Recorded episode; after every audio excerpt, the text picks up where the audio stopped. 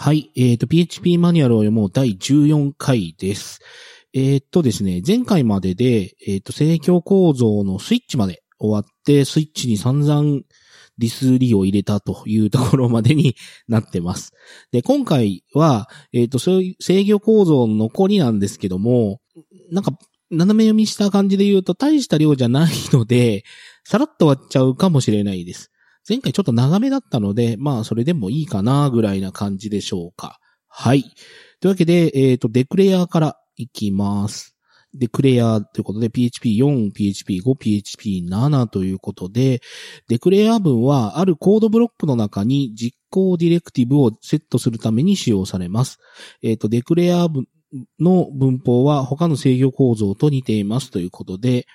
えっ、と、デクレア、カッコ、ディレクティブで文という風になります。ちょっとこの文というところの書き方が特殊のようですね。はい。えっ、と、ディレクティブの箇所でセットされたデクレアブロックの挙動を指定することができますと。えっ、と、現在のところ使用できるディレクティブは tix、えー、tix に関しては以下を参照してくださいということで、これはここで説明があるんですね。えっ、と、エンコーディング。エンコーディングに関しては以下を参照してくださいということで、エンコーディングもここで一応説明があります。で、 strict_types ということで、えっ、と、 strict に関しては関数の引数のページを参照してくださいということで、えっ、と、今、tix エンコーディング、ストリクトタイプスっていう3つのディレクティブが使える中の、えっ、と、tix とエンコーディングだけこの章説では説明があると。で、 strict_types はこのあとですね、制御構造終わると関数があるんですけど、そこで説明があると。で、残念ながら多分使うことになるだろうというのは strict なんで、えー、っと、まあ、 tick と encoding はまあ、こういうのがあるよぐらいな感じで。はい。で、えー、っと、バージョン履歴ということで5.3.0で encoding ディレクティブが追加されて、7.0.0でストリクトタイプスというディレクティブが追加されたということです。えっ、と、ディレクティブの処理はファイルをコンパイルする際に行われるので、ディレクティブの値として渡せるのはリテラルだけになりますと。変数や定数は使えません。以下のに例を示しますことで、えっ、と、デクレアで tix イコール1っていう tix の指定はできるんだけれども、えっ、と、tix アンダーバーバリューという定数をコンストで設定してるんですね。コンスト tix イコールバリューイコール1っていうやつですけど、で、デクレア tix イコール tix アンダーバーバリューみたいな指定はできませんよということですね。はい。まあ、これはまあこういうことなんだよということです。で、デクレアブロックの文の実行のされ方や実行時にどのような作用が起こるかについては、ディレクティブに何を指定されたかによって依存されるということですね。で、デクレア構文はグローバルスコープ、スコープとしても使用されかなそれはそれ以降の、それはそれって、それはそれ以降のコードの、コード上のすべてにおいて影響しますと。しかし、デクレアを含むファイルがインクルードされた場合には、親ファイルにはその影響は及びませんと。あー、なるほど。グローバルスコープのようでファイルスコープなんだということか。なるほど。珍しいな。えっ、と、デクレアの tix イコール1という tix のディレクティブで、えっ、と、ブロックと呼ばれるその中括弧、波括弧で囲んで、その波括弧の中だけで影響させるということもできるし、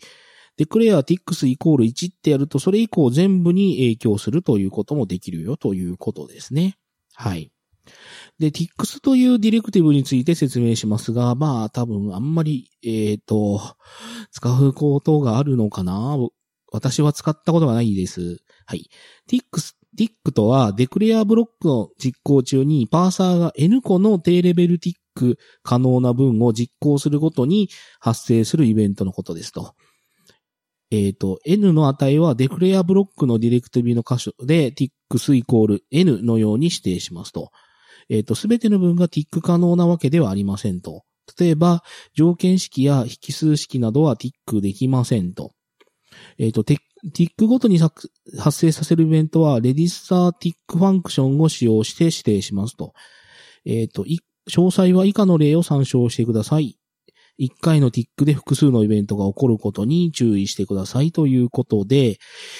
えっ、と、ティックってなんだっていうのがすごいわかりづらいんですよね、これね。で、例もすごいわかりづらいです。で、これって、1個目の例を見ますね。デクレアで tix イコール1っていうことで、tick が 1, 個、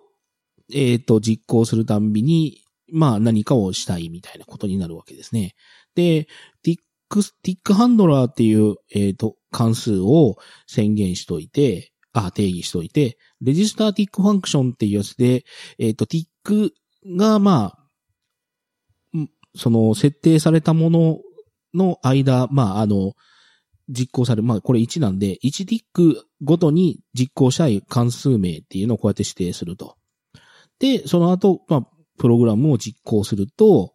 この例で言うと、1ティックあるごとに、ティックハンドラーがバンバン実行されるということで、えっ、ー、と、これ、例2ってこれ何だろうというふうに見えるんですが、実際にはここにティックハンドラーを手で書いたのと同じことになりますよということなんですが、もうさっぱりわからんですね、これ。これ何の例やねんっていうの最初思ったんですけど、だから、まあ、代入があったら1ティック実行さ、まあ、消費されるんですぐティックハンドラーがあって、で、if 分はまあ、それに影響されないんで、a プラスイコール2っていう代入が起きたら、ティックハンドラー、1ティック起きたから、ティックハンドラーが動いて、プリントも1ティック発生されてるんで、ティックハンドラーがあって、で、if 分が終わったから、ティックハンドラーがあるっていうことなのかな？これは。はい。で、えー、っと、まあ、ティックってなんだろうっていうことで、ちょっとググって調べてみたんですが、えっ、と、PHP って内部的にコン、実行時にコンパイルが起きて、えっ、と、オペコードっていう、あの、中間言語的なもの、中間言語？まあ、の、中間的なものにこう、一回コンパイル変換されて、それがオペコードと呼ばれるものになるんですね。で、オペコードが何個実行されるかっていうことが1ティックぽいですね。1ティック1オペコードっぽい。まあこれ分かる人にしか分かんないっぽいんですけど。はい。まあなので、なんか、こう、一定間隔ごとに何か、こう、まあデバッグとか何かで、こう調べたいみたいな時に入れるかもしれないんですが、まあ最近だとそれデバッカーでやるだろうと思うんで、これ、まあ正直実例が思いつかないんですけど、まあ思いつく方は教えてください。はい。えっ、ー、と、 register_tick_function 及び unregister_tick_function を参照してくださいということですね。はい。で、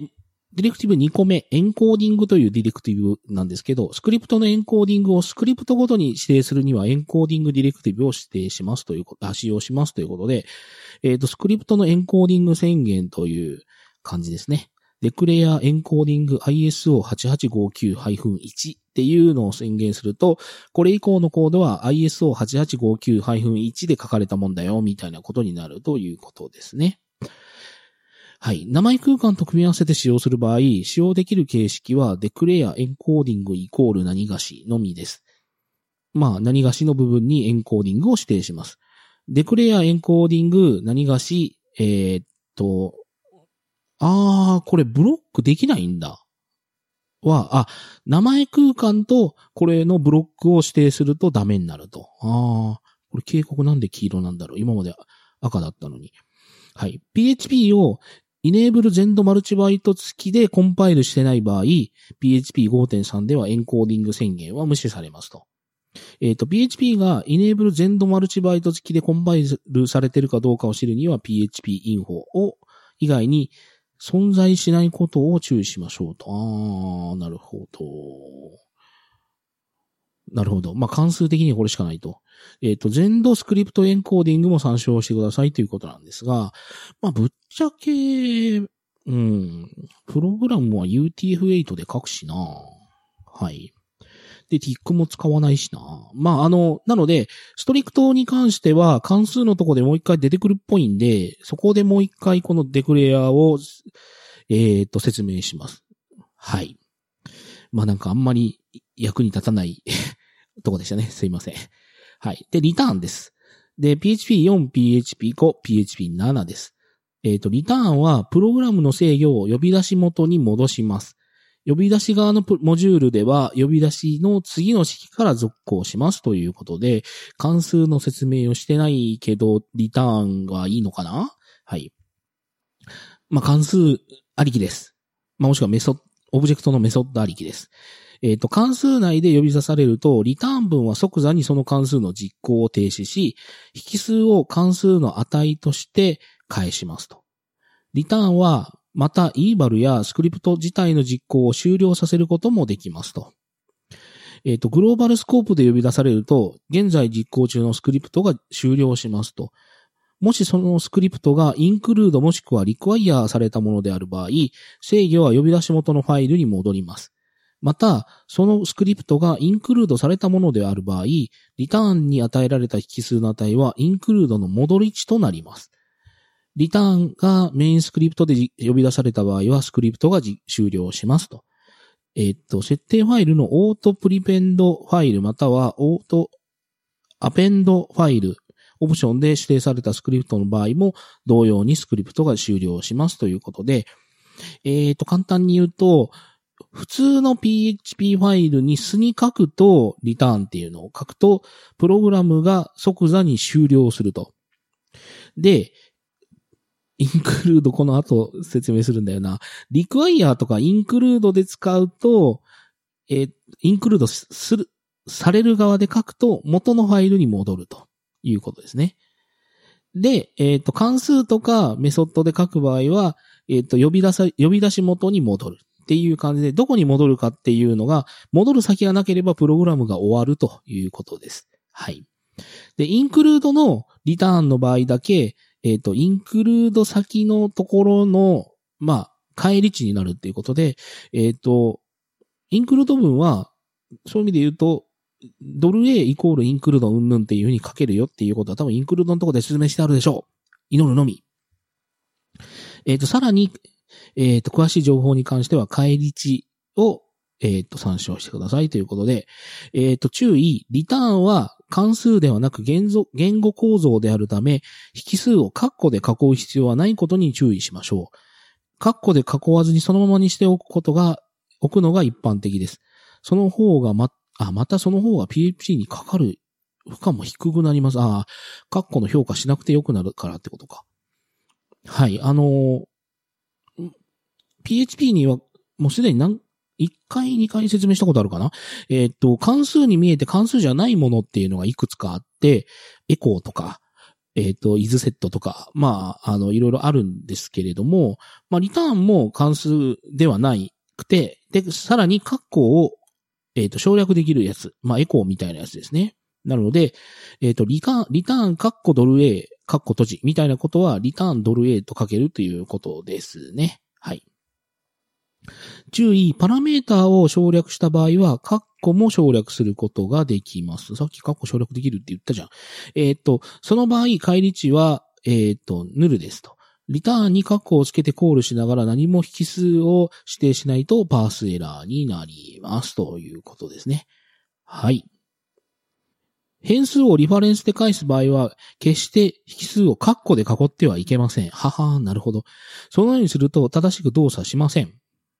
リターン、カッコドル A、カッコ閉じ、セミコロンとすると、変数を返すのではなく、カッコドル A、カッコを評価した結果を返すことになります。この場合もちろんドル A の値ですと。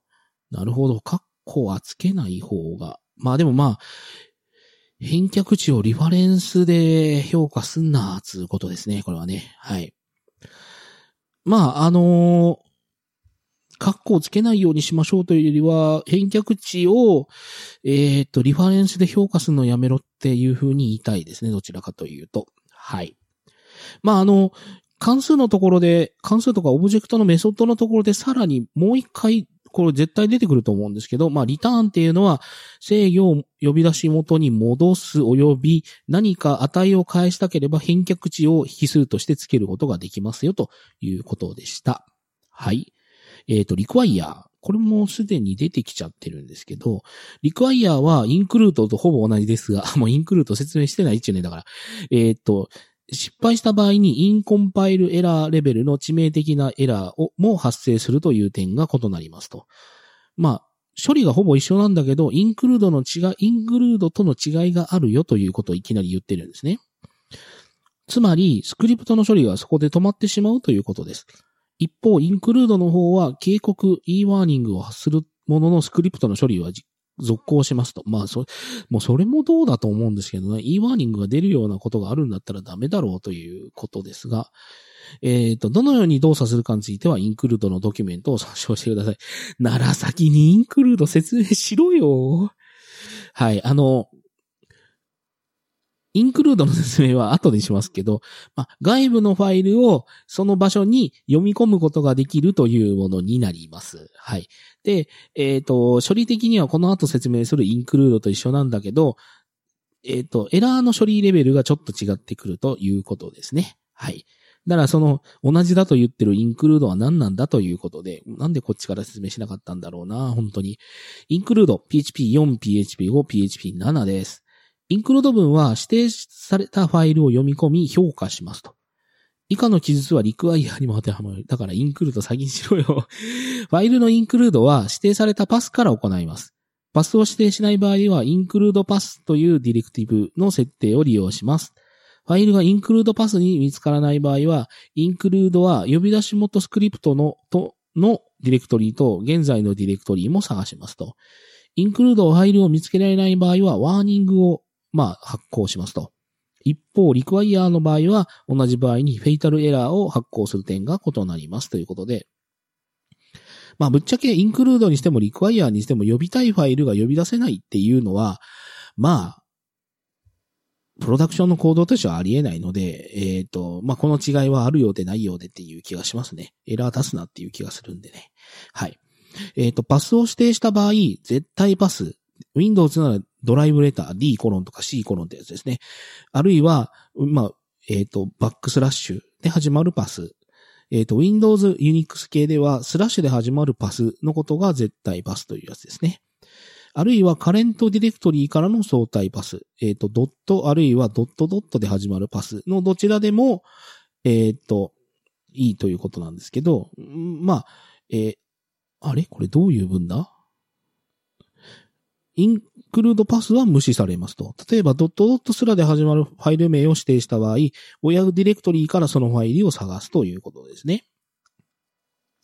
えっ、ー、と、PHP のファイルのインクルードやインクルードパスについては、インクルードアンダーバーパスディレクティブのドキュメントを参照してくださいということで、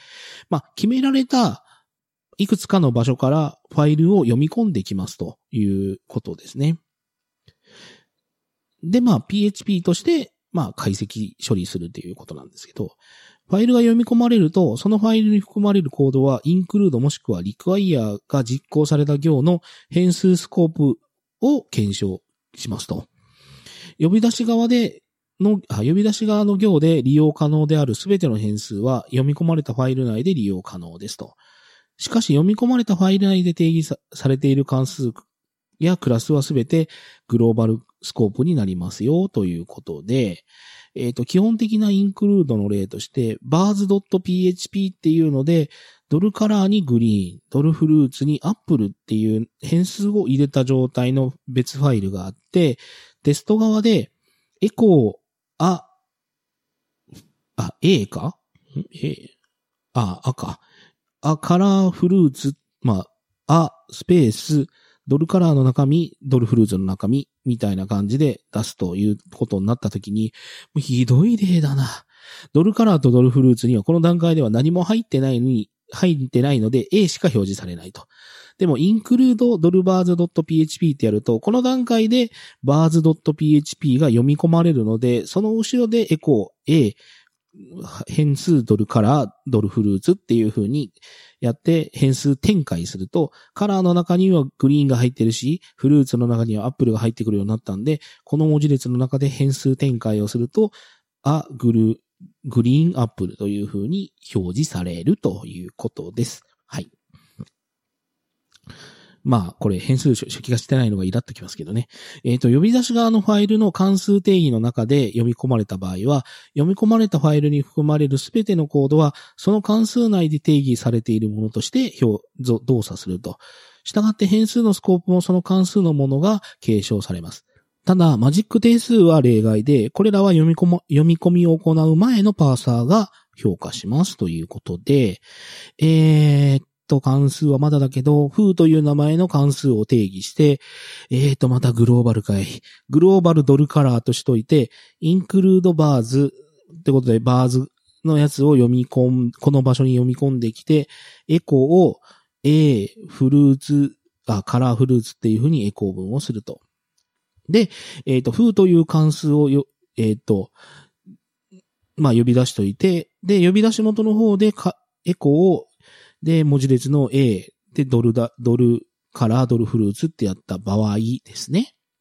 これは、えっ、と、関数の中でカラーだけグローバル変数、グローバル宣言しているので、えっ、と、フーってやった時にもちろん中身としては、あ、グリーンアップルって出る出るんですね。で、このフルーツっていうのは、このインクルードがこの関数内で行われているので、えっ、と、このカラーとかフルーツっていうのは、一旦は、この関数内での、あの、ローカルスコープなんですけど、グローバル宣言でカラーだけ外出ししてしまったので、えっ、ー、と、この、エコを A カラーフルーツをフーの後ろで読んだ時にカラーだけ外に出てるから、えっ、ー、と、A グリーンまでしか出ないと。フルーツは、あの、関数内スコープのままなんで、はい。というわけで、ファイルが読み込まれるときには、えっ、ー、と読、ま、読み込まれるファイルの先頭で PHP を抜けて HTML モードになり、最後に再び PHP モードに戻ります。このため、読み込むファイル内の PHP コードとして実行する必要があるコードは、有効な PHP 開始タグ及び終了タグでくくる必要がありますと。だから、インクルードする側のファイルに PHP 開始タグ書いてなかったら意味ないよっていうことですね。はい。で、URL インクルードラッパーが有効になっている場合、ローカルなパス名の代わりに URL、まあ、HTTP 経由を用いて読み込むファイルを指定することが可能です。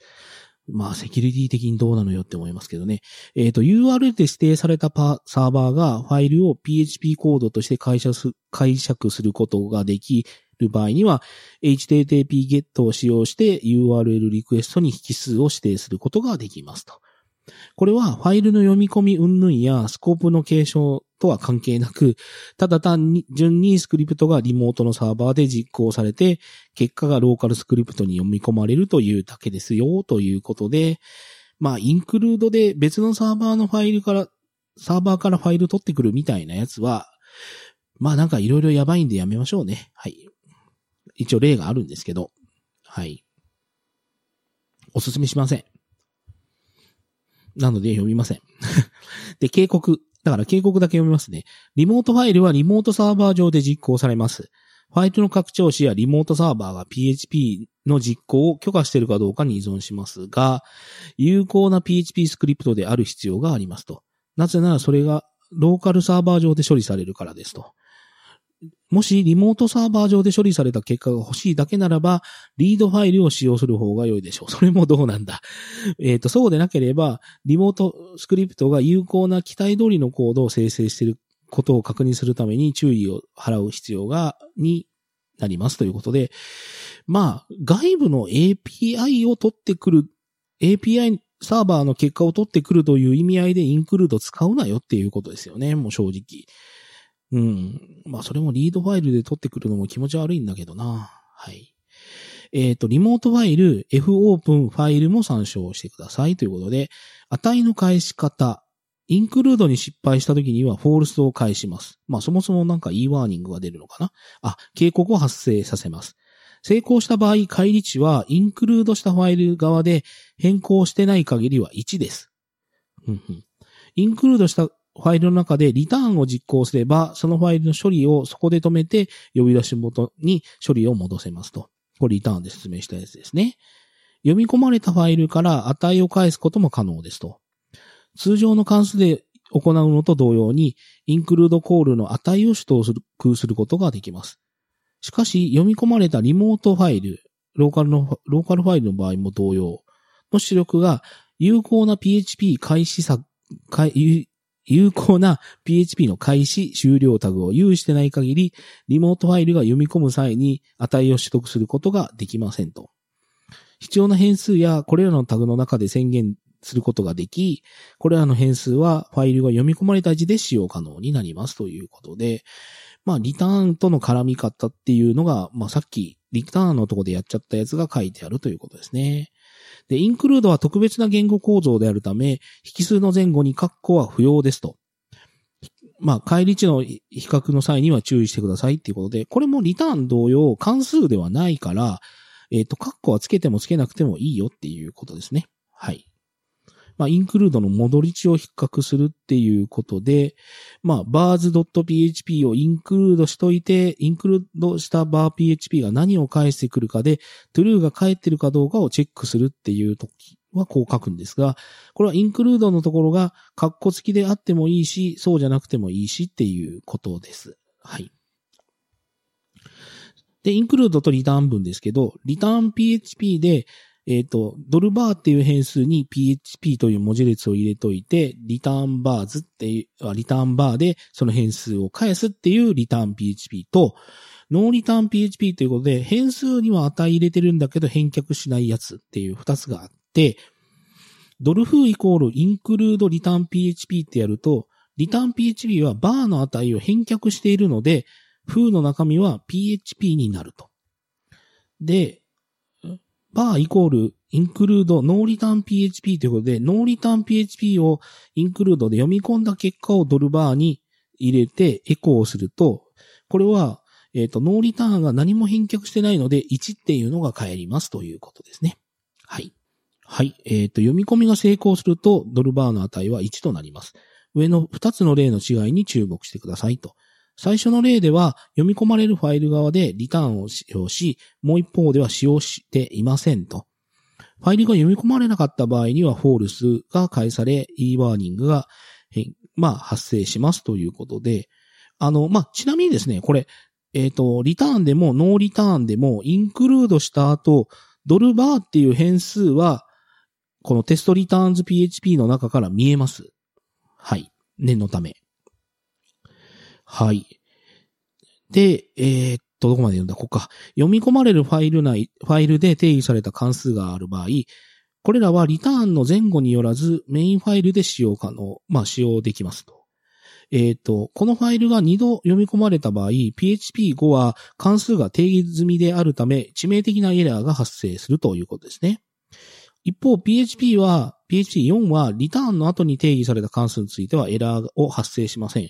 えー、こんな挙動変わったんだ。えっ、ー、と、ファイルが読み込み済みであるかどうかを調べ、読み込まれるファイルの内容を条件分岐で返す代わりに、インクルードワンスを使用することを推奨しますということで、まあ普段インクルードワンス、リクワイヤーワンスを使っているので、あんまり気にしたことなかったんですね。これも後から出てきます。PHP ファイルの内容を変数にインクルードする、もし、もう一つの方法は、出力制御関数をインクルードとともに用いて、出力をキャプチャーすることですと。えっ、ー、と、まあ、出力バッファリングというやつですね。で、えっ、ー、と、例の6として、出力バッファリングを用い、PHP ファイルの内容を文字列として読み込むというやつで、えっ、ー、と、この中で言うと、OB スタートと OB ゲットクリーンっていうやつを囲むと、その OB 関数の中で、本来なら画面に出力されたはずのやつを取り込んでしまうことができて、で、取り込むというか一旦溜めとくことができて、で、溜め込んだ値を OB ゲットクリーンであったり、OB ゲット何がしみたいな関数で取り出すことができるんですね。はい。なのでこれは、インクルードファイル、ド、まあ、インクルードドルファイル名、filename っていうのでインクルードしてますけど、インクルードした結果、なんか画面出力が起きてるんでしょうね。で、その画面出力起きた結果、それをリターンしているので、なんか本来なら画面に出るはずだった文字を返却してるという感じになります。はい。スクリプト内で自動的にファイルをインクルードするには、php.in の auto_prepend_file 及び auto_append_file オプションも参照してくださいということで、まあ、どのスクリプトを実行しようが必ずこれ前処理としてしてほしいとか、後処理としてしてほしいみたいなやつを指定することが一応可能になってますが、これって一律ついちゃうんで、あの、まあ、邪魔ってことの方が多いかもしれないですね。はい。えっ、ー、と、これは関数ではなく言語構造のため、えっ、ー、と、可変関数を用いてコールすることはできませんということで、まあ、インクルードは、あの、可変関数を用いてコールするっていうのができないものですよと関数じゃないのでと。えっ、ー、と、require, require once, include once, get include, included files,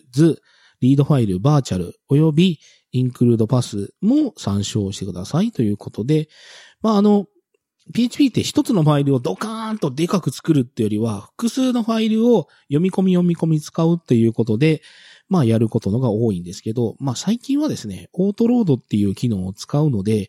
自分で自らインクルードリクワイヤー書くことはだいぶ減りましたけどね。はい。で、すでに説明が出てしまっているリクワイヤーワンス。PHP4、PHP5、PHP7 ですけど、リクワイヤー文はリクワイヤーとほぼ同じ意味ですが、ファイルがすでに読み込まれているかどうかを PHP がチェックするという点が異なりますと。すでに読み込まれている場合はそのファイルを読み込みませんと。で、ワンスの振る舞い、それがも、およびそれがワンスなし版とどのように異なるかについては、インクルードワンスのドキュメントを、参照してください。もうだから先にインクルードワンス説明しろよ。はい、インクルードワンス。えっ、ー、と、PHP4、PHP5、PHP7。これなんでインクルードとリクワイヤーこの順番にしたのかな？もう。インクルードワンスはスクリプトの実行時に指定したファイルを読み込み評価します。ここまでインクルードと一緒ですね。この動作はインクルード命令と似ていますが、ファイルからコードがすでに読み込まれている場合は、再度読み込まれないという重要な違いがあります。また、インクルードワンスは true を返します。その名が読みか、その名が示す通り、ファイルは一度しか読み込まれません。えっ、ー、と、インクルードワンスはスクリプトの実行時に同じファイルが複数回読み込まれ、評価される可能性がある場合に、関数の再定義や変数値の再代入といった問題を回避するために1回だけ読み込まれるため、読み込ませるために使用しますと。まあ、例えば定数の定義とかで2回定義されちゃうと、あの、そもそもエラーになっちゃうんで、そういうの困っちゃいますよね。この関数の動作についでの情報は、インクルードのドキュメントを参照してください。リクワイアワンスはインクルードワンスを見ろって言って、インクルードワンスはインクルードを見ろってか。すごいな。注意。PHP4 では大文字小文字を区別しない OS。Windows などでは、えっ、ー、と、なんとかワンスの動作が多少異なります。次に例を示しますということで、PHP4 における大文字小文字を区別しない OS 上のインクルードワンス。インクルードワンス a.php は a.php を読み込みますよと。で、インクルード大文字 a.php っていうのは、これも a.php を読み込みますよと。だから、な、こう、PHP4 の場合は、その、ファイル名だけで見てるんで、えっ、ー、と、大文字小文字ファイル名違ってたら、そこ読んじゃうってことですね。で、この挙動は PHP5 で変更されましたと。例えば Windows では、まず最初にパスが正規化され、えー、っと、まあなんか、ロングファイルネームって言われるやつですね。がちゃんと、えー、っと、解決されて、え、っと、ファイルは一度だけしか読み込まれないようにちゃんとなるようになりましたということで、えっと、大文字小文字を区別しないのの代表例が Windows で、もう一つは Mac が大文字小文字を区別しないファイルシステムか区別するのかっていうのがあって、買ったままだと大文字小文字を区別しません。はい。これは罠なので、まあ、こだわりがある方は大文字小文字を区別するファイルに再フォーマットして使われた方がいいと思いますが、もう最近 Adobe の製品それでちゃんと動くようになったのかななんか一時期 Adobe の製品が大文字小文字区別ありだとちゃんと動かないっていうのがあって、みんな嫌がってたっていうのはあったような気はしますね。はい。で、制御、制御構造の最後が GoTo 回。えっ、ー、と、PHP5 の中でも5.3.0以上で、えっ、ー、と、PHP7 でも一応使えるということですね。一応っていうなって。えー、っと、なんか、珍しくこんなディルバートっぽいやつが入ってますけど、この画像は XKCD から提供いただいたものですと。GoTo 演算子を使用すると、プログラム、プログラム中の他の命令にジャンプすることができますと。えっ、ー、と、ジャンプ先はラベルとコロンで表し、GoTo の後にそのラベルを指定します。これは完全に制約のない GoTo というわけではありませんと。対象となるラベルは同じファイル上の同じコンテキストになければなりません。つまり関数やメソッドの外に飛び出したり、関数やメソッドの中に突入することはできないということです。また、いかなるループやスイッチの、スイッチ構造の中にも突入することができません。逆にループや構造、スイッチ構造などから抜け出すことはできますと。一般的な用法としては GoTo を複数レベルのブレイクとして使うものがありますということで、えっ、ー、と、GoTo の例ということで、GoTo A ってやって、GoTo の飛び先として A コロンっていうのをすると、これはエコー風が表示されないんですね。GoTo で A っていうラベルのとこまで飛んじゃうんで、はい。で、例の2がループで GoTo の例っていうことで、えっ、ー、と、4でなんかぐちゃぐちゃっとしたループで、その中でホワイルループがあって、えっ、ー、と、J が17まで行ったら GoTo End っていうことで、エンドのとこに飛んじゃうよという感じになりますね。はい。まあ、あの、これだと、ブレイクで言うならブレイク2ですね。はい。まあ、ぶっちゃけブレイクの2とか3とかっていうのは、GoTo の亜種なので、その GoTo ダメだって言いながらブレイク3とか使うんだったら意味ねえじゃねえかっていうふうに個人的には思いますけどね。はい。で、これは動作しませんっていうのは、どういうやつかというと、GoTo ループっていうので、ループの中に飛んじゃう、こういうような GoTo はできないということになりますと。えっ、ー、と、注意。GoTo は、GoTo 演算子は PHP5.3 以降で使用可能ですということで、意外と最近入ったんですね、GoTo ね。はい。その時はもう、いろんなところからやっぱり PHP はねって言われましたね。まあ、ぶっちゃけさっきも言いましたけど、ブレイク2とか、ブレイク3とか、そういうのを GoTo じゃないからいいでしょ？みたいな使い方をしてるっていう意味で言うと、もう素直に GoTo って使えよっていうことなんだと思いますが、えっ、と、私は今まで仕事で GoTo っていうのは PHP で使ったことはないです。まあ、使わないで済むなら使わないようにしましょうね。はい。というわけで、えっ、と、制御構造終わりましたね。3回かかっちゃいましたけど、はい。これで、えっ、と、まあ、if、まあ、条件分岐、while, for, for each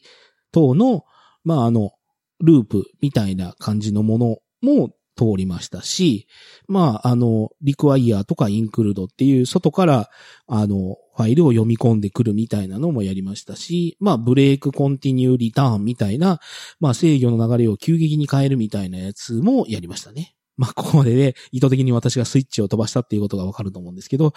まあ、そういった、あの、プログラム中でどういった風に書くかみたいなやつの基礎の基礎みたいなやつは、ようやく 説明ができたので、まだこれは説明してないんですけどね、みたいなやつがちょっとどんどん減ってきてるのはありがたいことですね。はい。というわけで次回は関数、これも散々出てきてるんですけど、えっ、ー、と、関数というところに入れることになりますね。はい。というわけで、えっ、ー、と、PHP マニュアルを読もう第14回はこれぐらいで終わろうと思います。ここまで、えっ、ー、と、ご視聴いただきありがとうございました。